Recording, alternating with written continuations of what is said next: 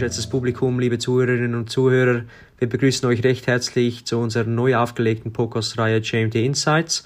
In diesem Jahr geht es vor allem um den Schwerpunkt Coaching im Sport, aber auch außerhalb des Sports. Hierbei interviewen wir Exponentinnen und Exponenten, welche sowohl im Leistungs- als auch im Breitensport mit Athleten zu tun haben oder aber Teams und Organisationen in der Geschäftswelt coachen. Den Anfang hier macht Manuel Strub. Ich kenne Manuel seit eh und je, genauer gesagt seit 30 Jahren. Er ist übrigens auch 30 Jahre alt, weil sich unsere Mütter schon gekannt haben und wir im gleichen Dorf aufgewachsen sind.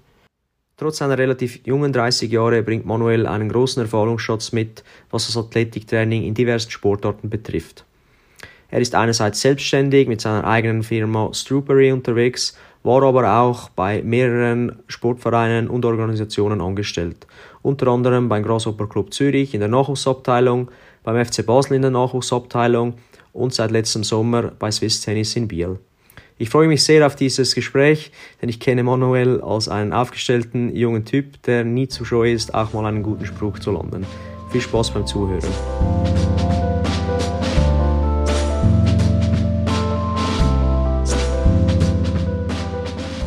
Ja, Manu, es freut mich außerordentlich, dass du mit dabei bist.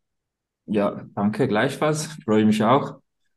Manuel, ich kenne dich jetzt seit, äh, ja, lass mich überlegen, knapp ja, 25 Jahre. Aber erzähl euch unserer Zuhörerschaft kurz, äh, wer bist du eigentlich? Ähm, ja, das ist eine gute Frage. Äh, ein rechter Opener, so wer ich bin. Ich denke, ja, einfach gesagt, ich bin ein aufgestellter Typ. Ähm, sehe gerne das Große und Ganze und trotzdem versuche ich so irgendwie so im Moment zu leben wenn man das so sagen kann.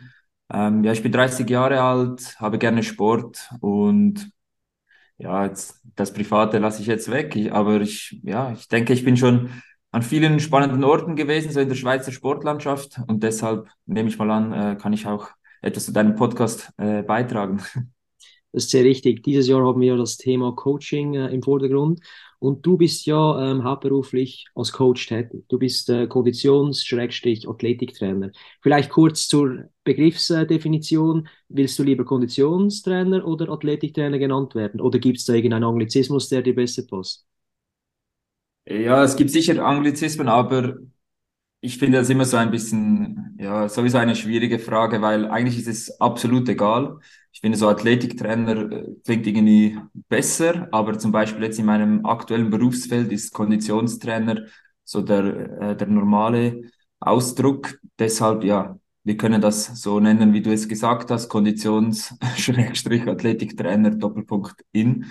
Und nein, absolut egal. Das sehe ich nicht so als äh, relevant. Ähm, es schließt ja auch ganz viele äh, Eigenschaften und Tätigkeiten mit ein. Wie bist du in dieses Berufsfeld überhaupt reingerutscht? Ja, ich, ich denke, das hat begonnen mit einfach der Leidenschaft zum Sport und dann irgendwo durch so die Entscheidung, ja, Sport als, als Studium ähm, zu machen und danach ähm, denke ich, ist das auch viel Glück, weil ich habe dann während dem Sportstudium in Macklingen eine, eine Option erhalten, um beim Grasshoppers Club Zürich anzufangen. Und dann war für mich eigentlich so das erste Mal ähm, die Situation, so, okay, Athletiktrainer oder eben Konditionstrainer im Bereich Fußball, da ich ja selber Fußball gespielt habe, habe ich mir gedacht, das ist so ein Perfect Match und habe ich, ja, habe ich das versucht und es ging dann weiter mit einer kleinen Firmengründung während dem Studium, wo ich einfach auch so viele Facetten des ganzen Jobs eigentlich kennengelernt habe. Und dann habe ich mir gedacht, ja doch, das, das gefällt mir und das passt zu mir. Und so bin ich dazu gekommen, ja. Man muss vielleicht der Zuhörerschaft noch mitteilen, dass wir eben im gleichen Dorf aufgewachsen sind, äh, ja. wir zusammen Fußball gespielt haben. Dann haben wir noch zusammen äh, ein bisschen äh, Crossfit gemacht. Also du bringst eigentlich ja äh, so das, was das Athletische betrifft, offensichtlich sehr viele eigene Sporterfahrung mit. Ähm, bist du jetzt selber noch aktiv sportlich tätig wie früher oder ist das wirklich schwierig geworden mittlerweile, halt weil du so extrem viel arbeiten musst? Nein, ich bin selber schon noch aktiv tätig, aber klar, jetzt im Vergleich zu früher, also man muss vielleicht den, den Zuhörern auch sagen, dass ich da immer die beiden Sachen so hinten nachgehängt habe in Bezug auf dich. Also ich habe nicht ganz auf diesem Level gespielt und nicht ganz auf diesem Level CrossFit gemacht. Aber ähm, ja, ich mache sicher immer noch Sport, weil ich finde auch irgendwo durch, es ist so ein bisschen Practice what you preach. Es geht ja nicht nur darum, ähm, dass irgendwie so als Konditionstrainer, dass du einfach sagst, für deinen Sport ist das wichtig, sondern mir geht es auch darum, dass, dass die Spieler oder die Athleten verstehen, dass es generell einfach etwas Gutes ist, Sport zu betreiben. Und deshalb ist mir auch wichtig, dass sie das qualitativ gut machen. Ähm, ja, was wiederum dazu führt, dass ich das selber halt auch mache, weil ich da auch voll und ganz dahinter stehe und finde, so eine gewisse, ein gewisser aktiver Lebensstil gehört einfach dazu. Ich komme natürlich nicht so viel dazu, wie als der Fokus auf dem Studium lag und nebenbei gab es Unmengen an Zeiten, wo man, äh, ja, wo man investieren konnte in, in seinen eigenen Körper, in seine eigene Fitness. Aber man wird ja auch ein bisschen irgendwie so kluger und man kann dann auch vielleicht in weniger Zeit das gleiche etwa machen. das ist so der Vorteil, deshalb ja. Alles in allem aktiv, aber nicht mehr so viel. Athletik ist ja ein wichtiger äh, Bestandteil des Lebens eurer Familie. Also eben deine, deine ältere Schwester kenne ich auch sehr, sehr gut, deine jüngere Schwester kenne ich auch sehr gut. Äh, dein, dein Schwager ist ja mittlerweile auch äh, Athletiktrainer und seit vielen Jahren dort tätig. Wie sieht das da bei euch zu Hause aus? Seid ihr, wenn ihr euch zu Weihnachten trefft, gibt es da einfach Burpees oder, oder sprecht ihr über den, geht es nur um Sport oder erzähl ein bisschen mal so von einem Familientreffen? Wow. ähm, ja, also absolut, ganz Familie ist sicher irgendwo durch Sport begeistert, aber das hört dann auch irgendwo auf, so bei den Eltern. also die Begeisterung hat zwar so ein bisschen übergeschwappt, aber es ist nicht so, dass jetzt unsere Eltern irgendwie aus dem Spitzensport kommen, sondern das ist wirklich so ein Ding, dass wir Kinder so etabliert haben und dann halt bewusst oder unbewusst unsere Lebenspartner auch ähm, ja so in diesem Bereich irgendwie kennengelernt haben. Ähm, aber es ist nicht so, dass wir Burpees machen zur Begrüßung, aber durchaus äh, kommt es vor, dass mein Schwager und ich dann äh, sehr oft uns ein bisschen verlieren in irgendwelchen Fachtalks. Aber das hat auch mehr so der Grund, also es liegt mehr dran, dass wir uns halt nicht regelmäßig sehen. Das ist wie wenn wir uns sehen, dann ist einfach mal so ein bisschen austauschen und dann merkt man, man verliert sich irgendwo in einem Thema und ja, und jetzt in der Situation von den Familienfesten ist dann meine Schwester, respektive eben ja die Frau meines Schwagers, die, die mal sagen muss, so hey Leute, wir sind dann auch noch hier und es gibt Essen und geh mal endlich Dessert holen oder ja irgendwie so. Also es ist schon ein bisschen, manchmal ein bisschen mühsam, aber natürlich auch interessant, den Austausch, ja. Also, die Frauen sind geerdeter, also ich werde da auch ständig daran erinnert. Äh, mhm. mir, äh. Ähm, jetzt sind wir ein bisschen abgeschweift, ähm, zurück zu deiner äh, beruflichen Tätigkeit. Wie sieht das so deine tägliche Arbeit aktuell aus? Was machst du jetzt aktuell? Äh, wo, wo arbeitest du? Ähm, aktuell arbeite ich bei Swiss Tennis in der Swiss Tennis Academy. Bin jetzt gerade auch noch hier. Ähm, das ist ein sehr angenehmer Beruf, sehr cool. Meine tägliche Arbeit ist ja, einfach gesagt ist es äh, Planung, ähm, dann ein, also Planung eines Trainings, das Ausführen, das Coachen eines Trainings und danach vielleicht noch so für mich eine kurze Reflexion, so was hat geklappt, was war gut, was war nicht gut und dann eigentlich das Ganze wieder von vorne. Das ist so ziemlich so einfach gesagt. Ähm, natürlich kommen dann immer noch unterschiedliche Projekte hinzu, die ich versuche zu integrieren. Ähm, plus ist das nicht meine einzige Arbeit. Also ich arbeite zusätzlich noch im Fußballverband als Konditionstrainer und auch noch privat äh, mit meiner eigenen Firma. Ja, ich denke, ein, ein klassischer Tag ist schwierig so zu, zu beschreiben, aber so die tägliche Arbeit, je nachdem, wo ich bin, ähm, hat schon, ist das Zentrum ist, äh, ist schon die, also das, das Coachen eigentlich, ja. Teilweise, also ja, teilweise muss ich sagen, es ist, ja, nein, das, das können wir später besprechen. ja, eben so. vielleicht noch kurz äh, auszu, äh, vielleicht unternehmerischer Hintergrund, also eben du bist ja selber noch mit einer eigenen Firma unterwegs, was auch noch eine Zusatzbelastung ist, weil du ja blöd gesagt fast äh, 100% mit äh, Swiss Tennis offensichtlich äh, engagiert bist oder bei Swiss Tennis engagiert bist und dann bist du noch beim Schweizer Fußballverband dabei. Wie schaffst du das äh, alles unter einen Hut zu bringen? Du hast ja noch eine liebe Frau und bald ein Kind. Wie sieht das aus? Absolut. Also da Klammer auf, keine Ahnung, wie ich es dann mache mit dem Kind, weil ich glaube, das kann man sich gar nicht vorstellen, wie das ist oder wie das wird. Klammer zu. Ähm, aber ja, es klingt, es klingt nach viel, aber es ist eigentlich ziemlich simpel. Also bei Swiss Tennis ist das ist ein super Arbeitgeber, da kann ich äh, einfach einen guten Job machen und im Verhältnis zu meinen vorherigen Arbeitgebern ist es auch eher ähm, ein ruhiges Umfeld, was natürlich irgendwo dazu führt, dass man auch nicht voll oder alle seine Energie ähm, reingeben muss oder halt auch verliert, je nach Formulierung jetzt. Und bei der Nationalmannschaft ist das auf Mandatsbasis, also das sind, es ist einfach so in Tagen umgerechnet, etwa das Pensum, wo ich nicht bei Swiss Tennis arbeite, arbeite ich bei der Nationalmannschaft. Und das ist auch ganz einfach eigentlich, weil man trifft sich, man ist immer äh, vier, fünf Tage zusammen und ja, das ist wie eine kleine Bubble, dann, dann hat man auch wirklich den Fokus da und das, das finde ich auch gut. Und das zusätzliche, das Private, das, das, das Coaching, das ist etwas, was auch mehr ein Hobby ist. Also ich sehe mich immer als, ich weiß nicht, vielleicht kennst du das auch, aber so als Linkshänder wird man immer so assoziiert mit so Kreativität. Ich weiß nicht, ob das mittlerweile absoluter Gugus ist oder ob das immer noch so ist, aber ich sehe das Hobby ähm, mit meiner eigenen Firma auch ein wenig so die Kreativität auszuleben im, im Sinne von äh, ja, Projekten, Trainingsplänen, Coaching. Also es klingt jetzt vielleicht ein bisschen so weit hergeholt, aber wenn ich so ein Mannschaftscoaching gebe für einen, einen Dorfverein, so einen semi-ambitionierten, semi-professionellen Verein, ich finde dann so die Gestaltung einer Stunde mit möglichst viel Inhalt, aber dass es nicht so überladen ist, so dass, dass dieses Classroom-Management und so von der einen Übung zu der anderen mit einem guten Übergang, ähm, wie ein DJ, das ist für mich irgendwo auch Kreativität ausleben und es ist auch nicht so, dass ich da den Druck verspüre, weil das, ich, ja, ich bin nicht auf das angewiesen, ich mache das wirklich aus, aus, aus Spaß, weil ich das so einen guten Ausgleich finde zu, zu, dem, zu dem Muss oder das zu dem, zu dem klassischen Job, ja, zu der klassischen Anstellung.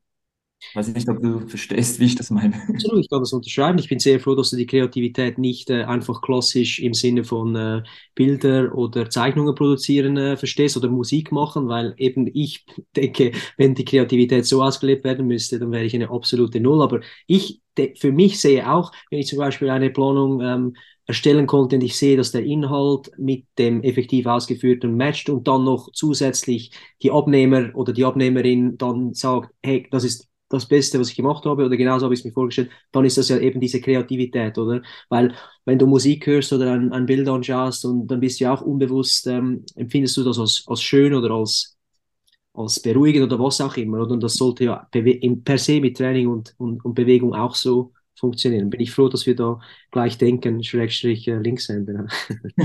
ja, absolut. Ja, ich habe auch noch, ich Gerade letztens habe ich so einen Beitrag gepostet über ein Training, das ich gegeben habe in einem Damenturnverein.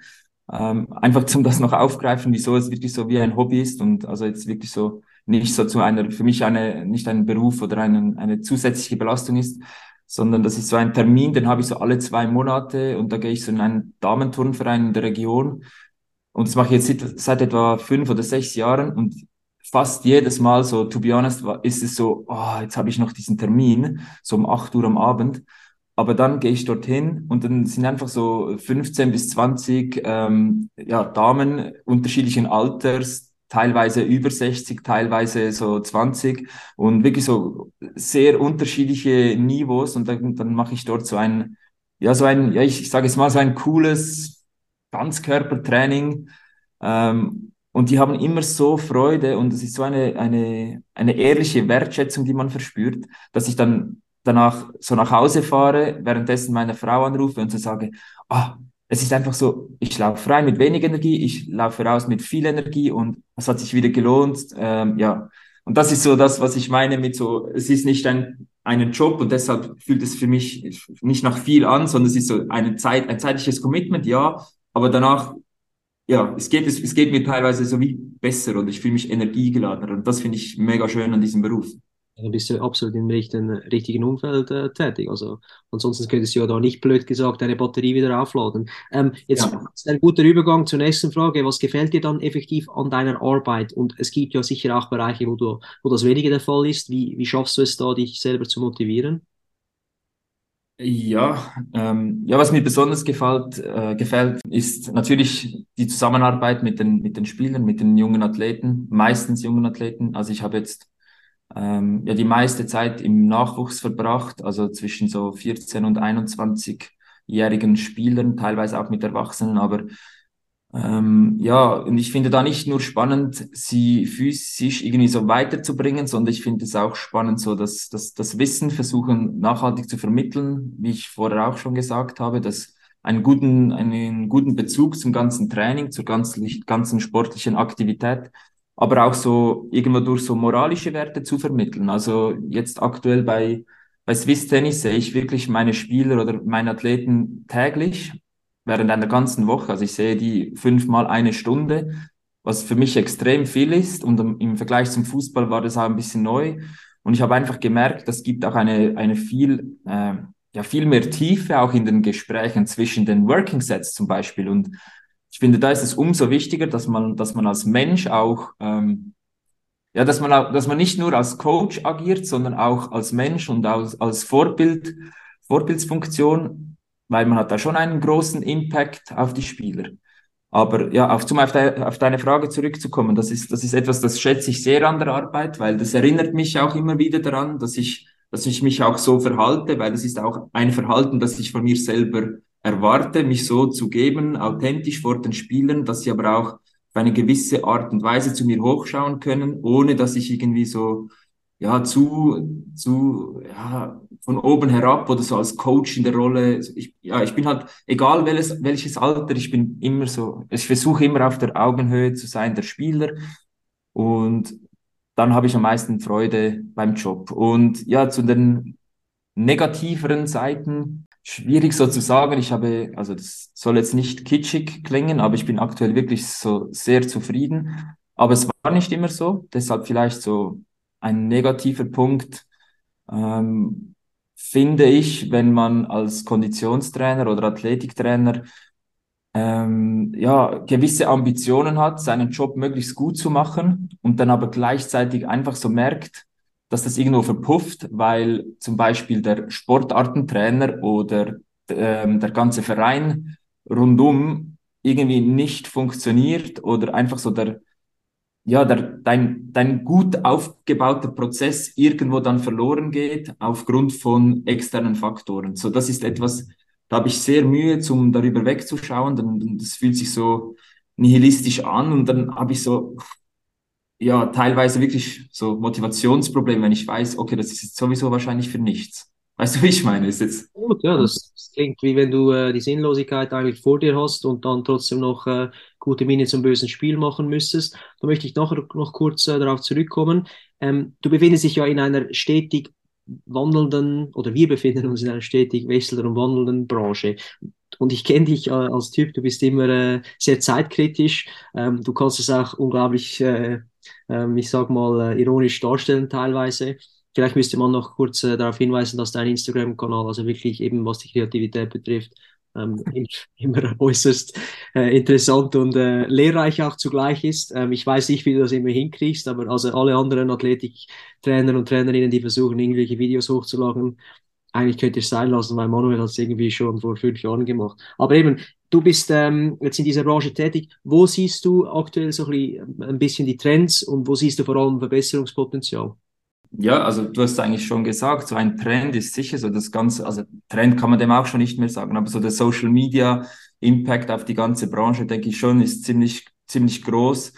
Ähm, das finde ich aber auch schwierig, weil, ja, du hast gesagt, also ich versuche persönlich so meinen Content, den ich so hochlade, ist mehr so, ja, teilweise ironisch, so halb ernst, ernst weil ich bin nicht der Typ, der so versucht, so irgendwie so Inhalt zu vermitteln via Social Media. Ich finde es aber gut von den wenigen Leuten, die das wirklich auch gut machen. Aber gleichzeitig äh, ist das natürlich auch so ein Problem, weil es gibt einfach extrem viele Informationen und jeder hat Zugang und nicht jeder kann das richtig einordnen. Also das ist schon so etwas so, so ein Trend der Branche. Aber sonst, Trend der Branche, ja, ist halt auch so etwas, was den Zeitgeist trifft weil so der Anteil der Frauen in dieser Branche natürlich ist zum Beispiel etwas, ja, es beschäftigt mich nicht direkt, aber ich habe jetzt halt doch schon auch so persönliche Erfahrungen gemacht mit ähm, Situationen, wo ich so finde, wir sollten längst weiter sein. Ähm, Kurz nachhaken, geht es darum, dass es einfach zu wenige Trainerinnen aktuell im, auf hohem Niveau hat? Ja, absolut. Also zu wenig Trainerinnen auf hohem Niveau und aber auch so der Umgang immer noch so in gewissen Sportarten, wie man ja einfach so die Akzeptanz. Also ich meine, Absolut, ja. Also ich da, wenn ich da kurz einhaken kann, ich meine eben, ich meine, ich, ich biete ja selber auch äh, in Mannschaftssettings oder auch Einzelsettings zum Beispiel zyklusbasiertes, äh, äh, zyklusbasierte Planungen an. Und ich meine, wir können uns ewig verbiegen, wir können alle Literatur lesen, aber letzten Endes sind wir ja Männer und halt können das nie so gut nachvollziehen wie eine Frau, oder? Und in dem Fall wäre es wünschenswert, wenn es viel mehr motivierte Frauen gäbe, die dann zum Beispiel jetzt, äh, ja, eben bei Swiss Tennis die Athletinnen noch zusätzlich unterstützen können. Wahrscheinlich willst du auf das abzielen, oder? Absolut, ja. Also ja, ich, ich denke mittlerweile, oder man muss natürlich, wie gesagt, nicht nur als Coach, der den Inhalt vermittelt, funktionieren, sondern auch als Mensch. Und ich denke, wenn man als Mensch einen guten Job macht, kommt es nicht darauf an, wie gesagt, ob man jetzt äh, als Mann eine Frau coacht oder als Frau eine Frau coacht oder umgekehrt. Ähm, ich denke, dann ist auch die Vertrauensbasis da, um auch solche Themen anzusprechen weil es ja eigentlich ja selbstverständlich sein sollte. Aber es wäre natürlich von Vorteil, wenn, wenn mehr Frauen in dieser Branche tätig sind. Und da vielleicht ein kleiner Shoutout an äh, meine Zeit beim FC Basel. Da habe ich wirklich äh, Adina kennengelernt. Sie ist zum Beispiel ein, ja, ich finde sie so ein gutes Beispiel, wie sie mit dem, mit dem, mit den ganzen Widrigkeiten umgeht und trotzdem so ihren Weg geht und einfach vielleicht so an dieser Stelle kurz einspielen. eben, wenn ich mich so ein bisschen umsehe, ich meine, wirklich aktiv tätig auf hohem Niveau kenne ich eigentlich wirklich nur die Marisa Wunderlin.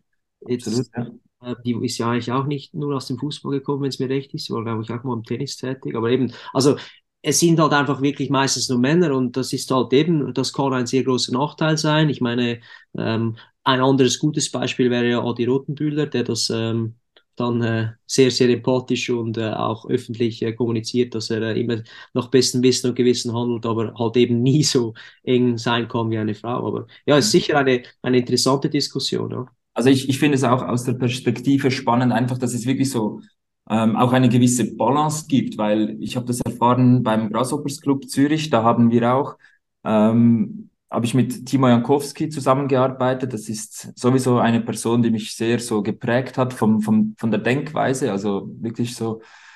Ähm, und ja, er hat auch oft gesagt, es geht nicht, es geht nicht einmal darum, ähm, ob es jetzt, wie es, wie es fachlich ist oder so, es geht um die Zusammenstellung eines Staffs, eines Teams, einer Organisation. Und wenn da einfach so diese Balance nicht stattfindet, das ist so ganz tief drinnen in, in so mit, so mit wegen der Mutter und was, es das, was das auslösen kann.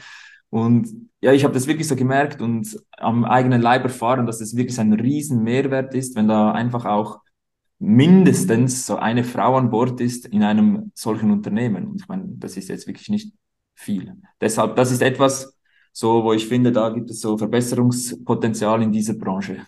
Super, super gesagt. Noch kurz ähm, als Anmerkung oder auf das einzugehen, was du gesagt hast, dass man vielleicht besser als Mensch, also primär als Mensch gut funktionieren muss und sekundär als Coach funktionieren muss. Und das zieht ja wieder auf das ab, was die sozialen Medien betrifft, weil bei den sozialen Medien kann Selbstbewusstsein mit Kompetenz verwechselt werden aus Sicht der Zuschauer, oder? Und das ist mhm. was, was du ansprechen willst, dass sich, blöd gesagt, jemand kompetent verkaufen kann mit Selbstbewusstsein, obwohl er keine Ahnung hat, aber im 1 zu 1 dann wäre es dann, würde es auffliegen, weil immer der Mensch effektiv an erster Stelle steht.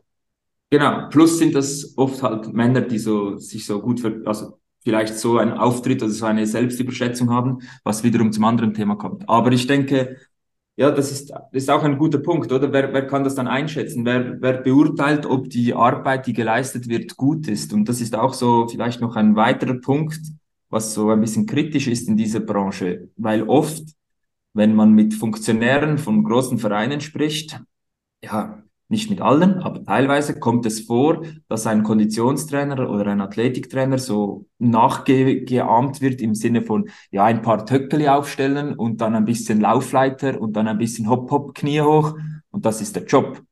Und ich finde, das ist ein Riesenproblem in der Branche, weil es gibt dann effektiv Trainer, ich nenne es die mal so Töckeli-Trainer, die sehen so, ich habe ein Training, ich gehe fünf Minuten vor dem Training auf den Platz oder ins Gym und dann mache ich genau plus minus etwa das. Also ich mache ähm, zusammenhangslos Übungen, die mir in den Sinn kommen und verkaufe das als Training. Und gleichzeitig gibt es die anderen Trainer oder es gibt so, so Evidence-Based Trainer, sage ich jetzt mal denen, die haben enorm viel mehr Kompetenz. Und teilweise kann es aber sein, dass das Training gleich aussieht und ein Laie oder eine, eine Entscheid oder eine Person, welche entscheidungsfähig ist über zum Beispiel die Personalpolitik von einem Unternehmen oder von einem Verein, kann das selten einordnen, was jetzt der Unterschied ist.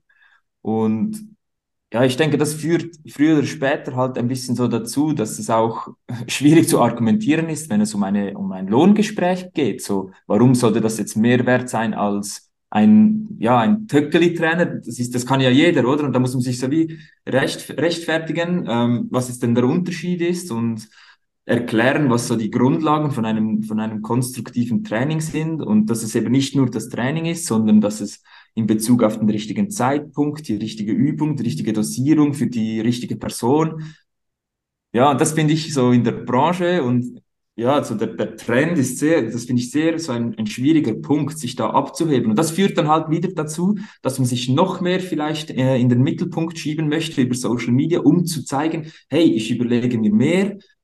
Ja, aber schlussendlich ist es einfach ein Problem, ja denke, das ist eine endlose Diskussion, aber denk mal zurück an unsere Schulzeit, oder? Letzten Endes, wenn den Töckeli-Trainer kannst du mit einem, äh, mit einem äh, Kumpel, Kumpellehrer vergleichen, oder? Der reinkam, wahrscheinlich nicht einmal etwas, äh, die Lehrer sagen preppern, etwas vorbereitet hat und dann aus unserer Sicht vielleicht sogar die bessere Stunde gegeben hat. Das ist aus äh, ja. bildungspolitischer, pädagogischer Sicht äh, frag, äh, wie soll ich sagen, fragwürdig, aber das ist halt eben dann, was die Abnehmer betrifft, es, es, bei den Abnehmern kann es immer, oder bei den Schülern oder bei euch, bei den Athleten kann es immer äh, anders rüberkommen, oder? Und das ist halt eben auch etwas, das äh, sich wahrscheinlich jeder für sich selber entscheiden muss, wie er sich geben will. Will er effektiv dazulernen, will er besser sein und dann, ja, dann, aber dann sehen wir das Problem. Es beginnt einem immer bei einem selber. Also ja, ich, ich bin da wirklich völlig bei dir. Jetzt als Abschluss, äh, als Abschluss der ersten Frage, äh, Reihe, wo es eigentlich darum ging, was eigentlich, was du eigentlich genau machst. Du hast äh, erwähnt, dass du in verschiedenen äh, Sportarten eigentlich zu Hause gewesen bist und das immer auf höchstem Niveau. Ähm, wo siehst du da die Gemeinsamkeiten vielleicht kurz und wo die wesentlichen Unterschiede? Vielleicht jetzt gerade zwischen Fußball und Tennis. Mhm. Ja, ich habe mich das logischerweise auch schon gefragt oder wurde da auch schon oft darauf angesprochen. Ähm, ja, ich, ich starte solch eine Überlegung meistens so ein bisschen, ich habe das Gefühl, beide Sportarten oder alle Sportarten generell leben so in einer kleinen, so mini-soziokulturellen Bubble, wo wo so gewisse Eigenheiten hat, so ein bisschen gewisse eigene Sprache, eigene, ja, keine Ahnung, eigene so Styles von Kleidung von den Spielern. Es hat, es hat wirklich alles so, es nimmt extremes Ausmaß an. Und da muss, schnell als Vorwarnung. Kannst du mich danach wieder erinnern, auf was ich raus wollte, weil ich will schnell die Klammer aufmachen. Ähm, ich ich habe das immer so als ein, ein Spiel betrachtet, während meinem Studium versuchen, so abzuschätzen, welche Sportart gewisse Personen machen, weil zum Beispiel so, keine Ahnung, läuft jemand mit extremer Außenrotation der Füße, ähm, ist eher zierlich, dann weiß man so, okay, vermutlich so Ballett auf hohem, hohem Niveau läuft jemand mit äh, langen Haaren und kennt den Coiffeur nur so vom Hören sagen, mit einem Cappy nach hinten, dann so ziemlich sicher Hockey äh, und so weiter. aber, aber auf jeden Fall, ich finde das extrem spannend. So, ich habe da so ein so ein Sportart-Erkennungsfetisch, aber ich finde es ähm, ja das wiederum ähm, jetzt wieder zum darauf zurückzukommen, wo die wo die Gemeinsamkeiten sind oder die Unterschiede sind ich finde so, was ich jetzt bemerkt habe, egal welche Sportart, ich habe jetzt ja nicht nur diese zwei Sportarten so ähm, kennengelernt, finde ich so, ein, ein, ein Knackpunkt für jeden Spieler für jeden Athlet ist für mich so die, die, die Selbsteinschätzung. Also kann ein Spieler sich selber richtig einschätzen? Das klingt jetzt so sehr banal, aber das ist so ein zentrales Element dann auch ähm, im Zusammenhang mit dem Umfeld, mit den Eltern, mit den eigenen Erwartungen, mit dem mit dem Engagement. Ähm, und ja, es sind vielleicht auch interessante Beispiele, aber das ist auch eine weitere Gemeinsamkeit. Im Tennis sowie im Fußball, sowie in, vermutlich in den meisten Sportarten ist die Spitze oder den, den Sport zum Beruf zu machen einfach so, so, so, so schwierig und ja fast schon unlogisch, so im, im oder? Ja, und deshalb ist es so wichtig, dass man so, die, dass man sich richtig, selber richtig einschätzen kann. Und das ist so ein Appell an alle Eltern, so an dich, Jonas, und an mich jetzt dann bald, so das zu vermitteln. Ich weiß nicht wie, aber ich sehe einfach, egal welche Sportart, das ist so ein Knackpunkt und das ist so eine Gemeinsamkeit, ja, die ist wahrscheinlich über alle Sportarten ähm, durch erkennbar. Und ja, sag du, soll ich noch weiter ausholen? Als abschließende Frage noch an dich. Jetzt hast du viele Jahre CrossFit gemacht. Und CrossFit ist ja per se auch ein Zirkus, wie wir beide wissen, aber es ist ja wahrscheinlich das einzige Gefäß, wo wirklich diese Funktionalität oder eben diese Athletik, diese ausgelebte Athletik eigentlich gelebt wird und gemacht wird und nicht darüber gesprochen wird und nicht äh, auf einer Metaebene gezeigt wird, in welcher Sportart bin ich zu Hause. Eben, das war ein sehr interessantes Beispiel mit der, Bos äh, mit der äh, Ballerina oder ähm, dem Hockeyspieler. Hat dir das geholfen, um dann wieder zurück in die Sportarten zu gehen? Ja, also ich finde auch CrossFit erkennt man an dem, dass man einen Armee angehauchter Rucksack trägt mit einem so Kleber-Badge-System drauf. Nein, ähm, ja, aber es ist halt... Dann hast du auch eines. Ja, genau, okay. Ich finde also, ja, was, was das angeht, ist CrossFit halt ziemlich so direkt und so im, vom, vom Feedback und das hilft sicher so den Athleten, um auch eine gute Selbsteinschätzung zu haben, weil halt der Sport an sich oder das, das athletische Training ist eigentlich die Sportart und das beim Fußball und beim Tennis zum Beispiel ist es ja nur der Zubringer. Ähm, deshalb ist vielleicht, ja, ist, ist jetzt schwierig, so der, der, der Impact ist anders, so die, das, ich weiß jetzt nicht, ob das jetzt deine Frage beantwortet, ehrlich gesagt. Es, es, es, eigentlich wollte ich darauf abzielen, aber ähm, ich finde, du hast es, äh, hast es gut beschrieben. Jetzt möchte ich kurz äh, den Wechsel in die zweite äh, Phase dieses Gesprächs machen, was wahrscheinlich ein bisschen kürzer ist, weil du schon sehr viel über das Coaching per se gesagt hast. Es geht um das Coaching in unserer Reihe. Was fasziniert dich am Coaching selber? Vorhin hast du gesagt, was dich an deiner beruflichen Tätigkeit jetzt als Athletiktrainer fasziniert. Was fasziniert dich generell, jemandem etwas mitzugeben oder beizubringen oder zu begleiten etc.?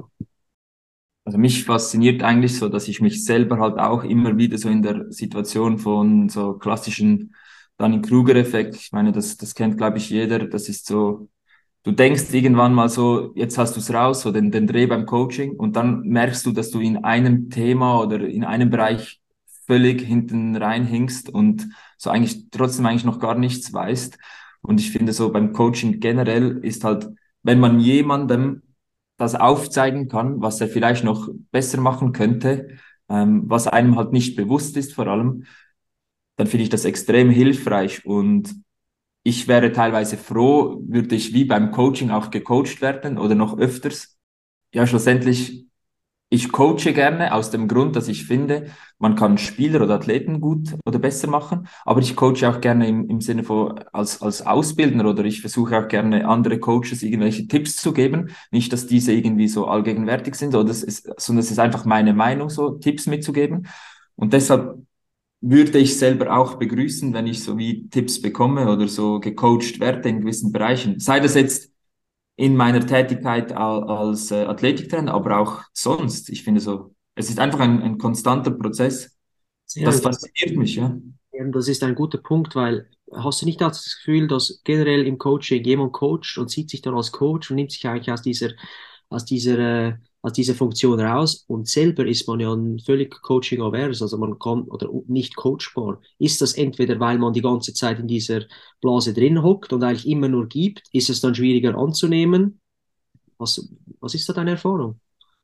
Ist es sicher schwierig, so die, die Seiten so spontan hin und her zu wechseln, wenn man immer so auf der Seite des Coaches ist. Aber ich denke, das ist auch so ein bisschen eine menschliche Schwäche. So, man denkt, man ist gut in seinem Gebiet und man hat so einen, einen gewissen Berufsstolz und nimmt sich extrem wichtig oder sehr oft extrem wichtig.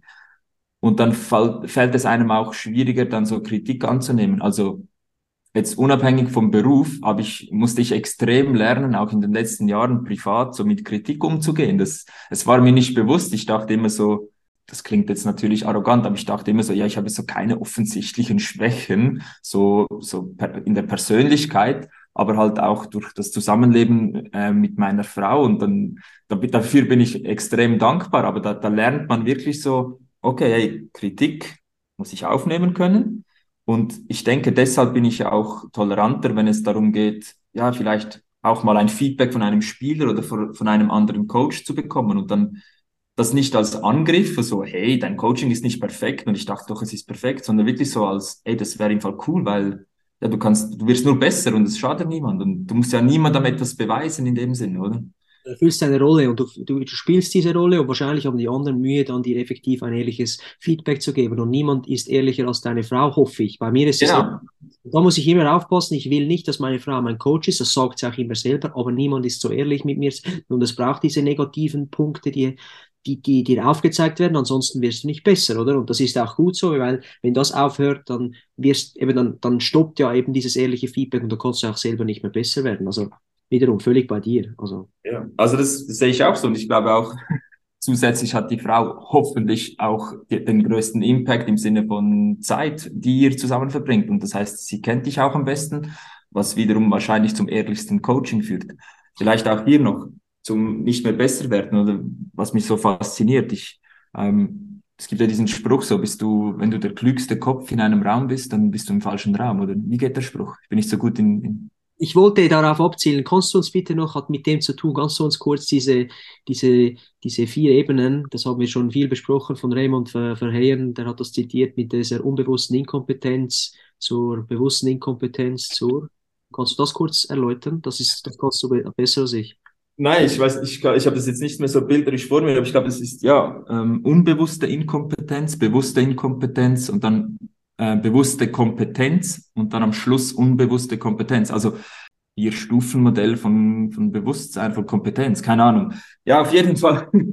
ähm, das ist so im Großen und Ganzen geht es halt darum, dass man der schwierigste Schritt ist eigentlich vom, vom unbewussten Inkompetenz von, oder von der unbewussten Inkompetenz zur bewussten äh, Inkompetenz zu kommen, weil das ist so das, der schmerzhafteste Punkt oder Schritt, weil man sich ja dann wie eingestehen muss, oh, ich bin inkompetent. Klingt jetzt ein bisschen hart, aber schlussendlich kann man es auch wieder mit der, mit der Dunning-Kruger-Kurve ähm, erklären. Das ist, wenn man einfach merkt oder wenn, wenn man, ähm, wenn man, wenn man das sieht, dass man nicht alles weiß oder dass man halt eben in gewissen Bereichen inkompetent ist, dann ist es extrem wertvoll und wichtig für danach halt kompetenter zu werden.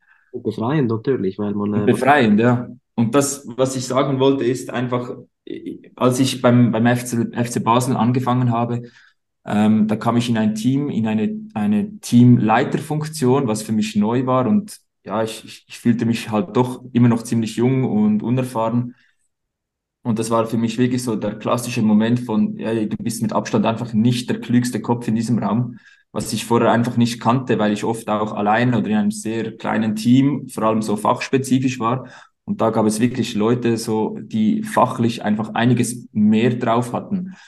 Das war für mich auch so eine, eine Lektion fürs Leben. Anstelle jetzt irgendwie so von oben herab dann so die, die Leute klein zu machen, habe ich das angenommen und gedacht, hey, das ist das Beste, was einem passieren kann, weil da kann ich ähm, fachlich dazulernen, ähm, vielleicht ja, vielleicht bin ich besser oder vielleicht habe ich eine gute Sozialkompetenz, andere haben bessere Fachkompetenz, whatever. Aber auf jeden Fall, das war für mich so ein, ein entscheidender Moment, dass man das einfach annimmt und nicht irgendwie zu stolz ist und dann so versucht zu sagen, so, ja, das wollte ich auch gerade sagen und so, sondern einfach auch mal appreciaten, so, dass, dass man einfach kluge Leute um sich herum hat. Und ja, also da auch wieder ein Shoutout an äh, Tizian und Jenny und Adina. Ja, ganz ehrlich, also der, die besten Unternehmer und Unternehmerinnen schauen ja die besseren Leute um sich und dann, dann genau. Ähm, ich, die nächste Frage wäre gewesen, wo du dann eben die Herausforderungen äh, im Coaching siehst, was jetzt nicht unbedingt im Athletikbereich ist, sondern äh, generell, aber das wäre dann vielleicht für Business Coaching auch so, dass man äh, eben den äh, Führungskräften so mitgibt, weil als Trainer bist du effektiv eine Führungskraft. Mhm. Absolut. Dass es auch noch Assistenztrainer gibt, vielleicht ist der Assistenztrainer kompetenter als er selber. Letzten Endes muss das oft der Fall. Oft der Fall. Das kann sehr gut sein, aber der Hut nehmen muss meistens der Cheftrainer zuerst. Der ist aber auch besser bezahlt. Also, ja, genau. Ähm, ja, da vielleicht ein ja. bisschen schaffen, ja. Ähm, ja, sonst Herausforderungen so generell im Coaching oder im, ja, ich finde oft halt auch so in einem Coaching ist immer schwierig auf dem richtigen Level anzusetzen. Also, ich weiß nicht, und egal ob jetzt Business Coaching oder so Athletik Coaching, es kommt, wenn du das erste Mal einen neuen Klienten hast, ähm, so das richtige Level und mit dem meine ich nicht jetzt so, keine Ahnung, 50 Kilo oder 60 Kilo auf die Stange packen, sondern mehr auch so, was ist die Ambition des, des, des Klienten? Möchte er lieber so ähm, ja, fixe Trainings, die ihn wahrscheinlich möglichst schnell besser machen oder muss halt auch so der Spaßfaktor mit rein? Äh, geht es auch irgendwo durch um Abwechslung, dass es nicht zu schnell langweilig wird. Das kennst du vielleicht auch so vom, Pro vom ähm, Trainingsplanungen schreiben. Ähm, so dieser Kompromiss und so den, den, den, den Klienten abzuholen, so auf seinem Level, das finde ich so eine der größten Herausforderungen im Coaching. Ja, Remote Coaching funktioniert auf Papier immer, aber das Problem ist eben, dass die Abnehmerschaft nicht immer geeignet ist, das so anzunehmen. Das hat damit zu tun, was du jetzt beschrieben hast, oder die meisten pflichtbewusste und willige Leute, die interessiert ist, ob 50 oder 60 Kilo auf der Stange sind, da muss der Inhalt stimmen. Aber es gibt eben auch die, die das, ich sag mal, eher als Konsum betrachten. Und dann eben, da müsste man dann, da müsste man zwischenmenschlich vor Ort sein können und eben vielleicht mal, so wie du das immer gut machst, äh, einen ironischen Spruch bringen zu können, was ja. im Coaching nicht funktioniert, weil du effektiv eine Dienstleistung wie zum Beispiel eine Trainingspläne verkaufst. Aber ja, also. Ja. Also viel weniger Spielraum. Aber das ist auch etwas, da kann ich auch ganz offen so reden. Ich finde, es gibt, es gibt Coaches da in der Schweiz, jetzt wieder auf äh, Konditionstraining bezogen, die sind so extrem gut und die bewundere ich auf eine gewisse Art und Weise. Aber ich weiß auch, ja, das ist vielleicht noch spannend so, ich habe das Gefühl nicht, also du kannst nicht der beste Coach ähm, in einer Branche oder in, in einem äh, Segment sein und gleichzeitig im anderen. Also jetzt in bezogen zum Beispiel auf es gibt Coaches, die sind so gut in der Tiefe mit einem Athleten zusammenzuarbeiten, vielleicht zum Beispiel im Leichtathletik, wo dann auch so der Output so völlig entscheidend ist. Wenn man jetzt von zwei, drei oder von 0,5 Prozent in einem, in einem Squat von, vom maximalen Speed irgendwie spricht.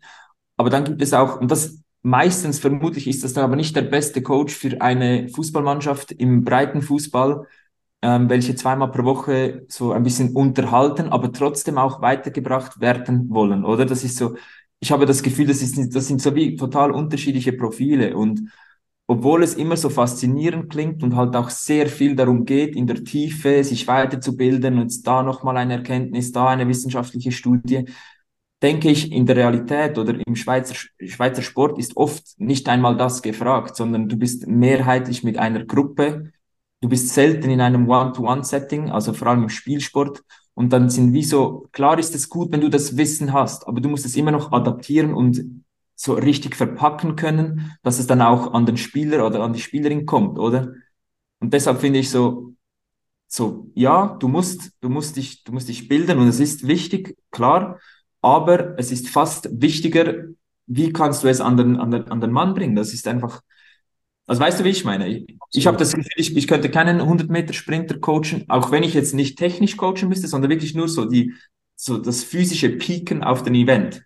Hätte ich die Mittel nicht dazu. Aber ich kann dir ein, ein, ein, ein gutes Training mit 20 Spielen, so im breiten Fußball, wo sie aber dann wirklich so rauslaufen und so denken, boah, das habe ich jetzt richtig geflasht, so gute Vibes, Stimmung, äh, eben wie du auch gesagt hast, vielleicht mal irgendwo ein, ein, ein Joke reinbauen oder so aber gleichzeitig denke, umgekehrt würde es auch nicht gehen, oder? Also, also Selbsteinschätzung zu tun, oder du sagst, ich bin, ich nehme dir äh, die, die Herausforderung an, ich versuche es und dann musst du halt einfach ehrlich kommunizieren, dass du vielleicht nicht der geeignete Trainer bist. Und wenn der andere das akzeptiert, dann, hey, dann ist es der größte Vertrauensbeweis. Also bin ich, wieder, bin ich wiederum bei dir. Noch zwei abschließende Fragen, ähm, dann yes. eigentlich läuft uns die Zeit ein bisschen davon. Wo siehst du dich in den kommenden Jahren, äh, ohne dass du jetzt irgendwie direkt bei Swiss Tennis künden willst? Ähm, bringst du mhm. uns den nächsten äh, Roger Federer? Wie sieht das aus? Äh, ja, absolut. Den, der kommt. Stay tuned. Ähm, nein, äh, ich denke, ja, diese, soll ich jetzt dann Metamorphose sagen, so vom Sportler zum Coach vielleicht noch ein bisschen vorantreiben Richtung Ausbildner.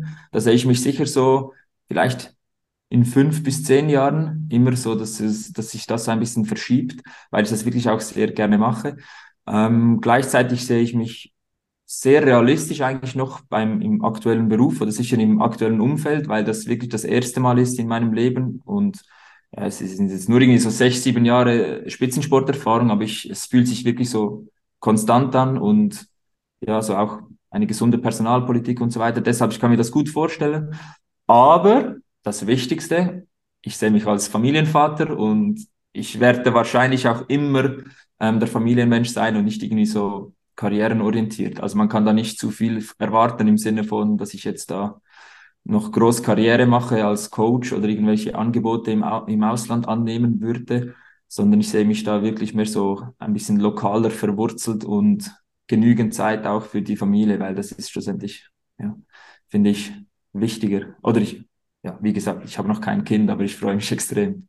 Schön zu hören, dass du so äh, verwurzelt bist. Das, äh, das kommt wirklich authentisch rüber. Ähm, und jetzt als äh, letzte Frage, welche konkreten Tipps gibst du äh, anderen Coaches äh, mit, die jetzt äh, uns zugehört haben? Vielleicht so die drei wichtigsten Regeln. Du hast es eigentlich schon angesprochen. Wow. Ja, wir haben sicher schon einiges angeschnitten, aber ähm, erstens vielleicht so, meldet euch beim, nein, nein, erstens denke ich so, egal wie groß der Name von deinem Arbeitgeber ist, so klassisch, die kochen auch nur mit Wasser. Das hat mir einer gesagt, als ich meinen ersten Tag hatte beim Grasshoppers Club Zürich und es hat sich wirklich bewahrheitet. Jetzt nicht negativ, sondern es ist einfach so nicht zu viel Ehrfurcht haben von einem Namen. Und trotzdem vielleicht so als zweiter Punkt, weil ich weiß eh nichts Drittes, lieber ein bisschen, lieber ein bisschen trotzdem am Anfang zu viel Respekt und ähm, nicht im Sinne von, dass man sich dann verschließt oder ängstlich ist, sondern wirklich so ähm, lieber ein bisschen mit zu viel Respekt starten und dann langsam spüren, okay, was, was, was liegt drin? Und das jetzt nicht nur in Bezug auf einen neuen Arbeitgeber, sondern auch in Bezug auf ein Coaching. Ähm, ja, irgendwo mal so ein, einen Startpunkt finden und dann so ein bisschen spüren, okay, langsam herantasten. Ist jetzt so sehr generell gehalten, diese Aussage.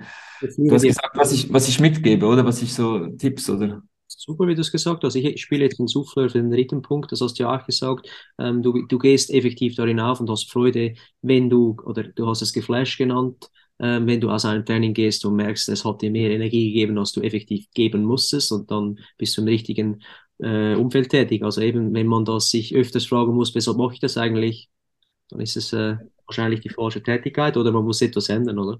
Ja, vielleicht, ja, das finde ich gut. Und ich würde den dritten Punkt noch ergänzen, so auch an sein eigenes Training glauben. Also ich bin halt zu oft so, dass ich so denke, boah, ich relativiere alles, macht das jetzt überhaupt Sinn?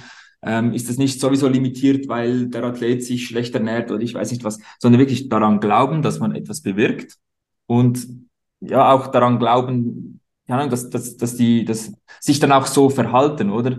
Ähm, ich will jetzt da nicht mal nicht mehr etwas Neues aufmachen, aber man hört einfach oft, oder ich habe das in der Vergangenheit oft erlebt, dass über Dinge diskutiert werden äh, wird, was man noch alles machen sollte. Wenn es aber dann darum geht, so mal eine Stunde länger auf dem Platz zu sein, um wirklich noch etwas zu erreichen, ist dann oft so, na, das, das bringt nichts oder heute nicht oder so, na, das können wir jetzt nicht. Deshalb ist es für mich so extrem wichtig und das habe ich zu selten erlebt, dass jemand so auf den Platz geht oder ins Gym geht, egal ob Sportartentrainer oder Athletiktrainer, aber dass er mit der Überzeugung dorthin geht, dass er jetzt etwas verändert und wirklich so, er das auch wirklich möchte, also nicht als Anstellung sieht, so ja, jetzt muss ich auf den Platz, sondern so, ey, ich möchte jetzt diesen Spieler, diesen Athleten weiterbringen. Und das finde ich, ist mega wichtig. Und, sorry, sind wir so bei Punkt 6, ähm, habe ich mich selber auch, ähm, muss ich mir oft so hinter die Ohren schreiben, egal ob es dein erstes Training ist am Tag oder dein drittes oder dein fünftes oder das erste in der Woche oder dein erstes beim neuen Arbeitgeber oder dein letztes vor der Kündigung, whatever. Jeder Spieler oder jeder Athlet verdient einen motivierten Coach, der versucht wirklich da ein, ein gutes Training zu geben, also ein vorbereitetes Training und nicht einfach so ein, ja, ich muss jetzt da noch schnell. Also das ist mir auch noch extrem wichtig, weil ich war auch schon müde, aber dachte mir dann so, ey, nur weil es für mich äh, die sechste Stunde ist, ist es für den Athleten oder für den Kunden nicht die sechste Stunde, sondern der verdient, dass er jetzt da gut betreut wird. Das ist noch so ein ab, abschließenden äh, Tipp, ja. Ist das Schlusswort. Äh, ja, Manu, äh, ich möchte mich ganz herzlich für dich, äh, bei dir für deine offene und äh, ehrliche äh, und eine Ehrlichkeit äh, bedanken. Es war äh, sehr interessant, dir zuzuhören und ich wünsche dir selbstverständlich alles, alles Gute bei Swiss Tennis, beim Schweizer Fußballverband, bei deinen äh, Vaterambitionen und äh, bei allem anderen, was du machst. Ja, besten Dank. Ich hoffe, du musst nicht zu viel äh, herausschneiden. herausschneiden, okay. alles sehr flüssig. Äh, alles Gute und doch für mal. Danke ebenfalls. Ciao, Jonas.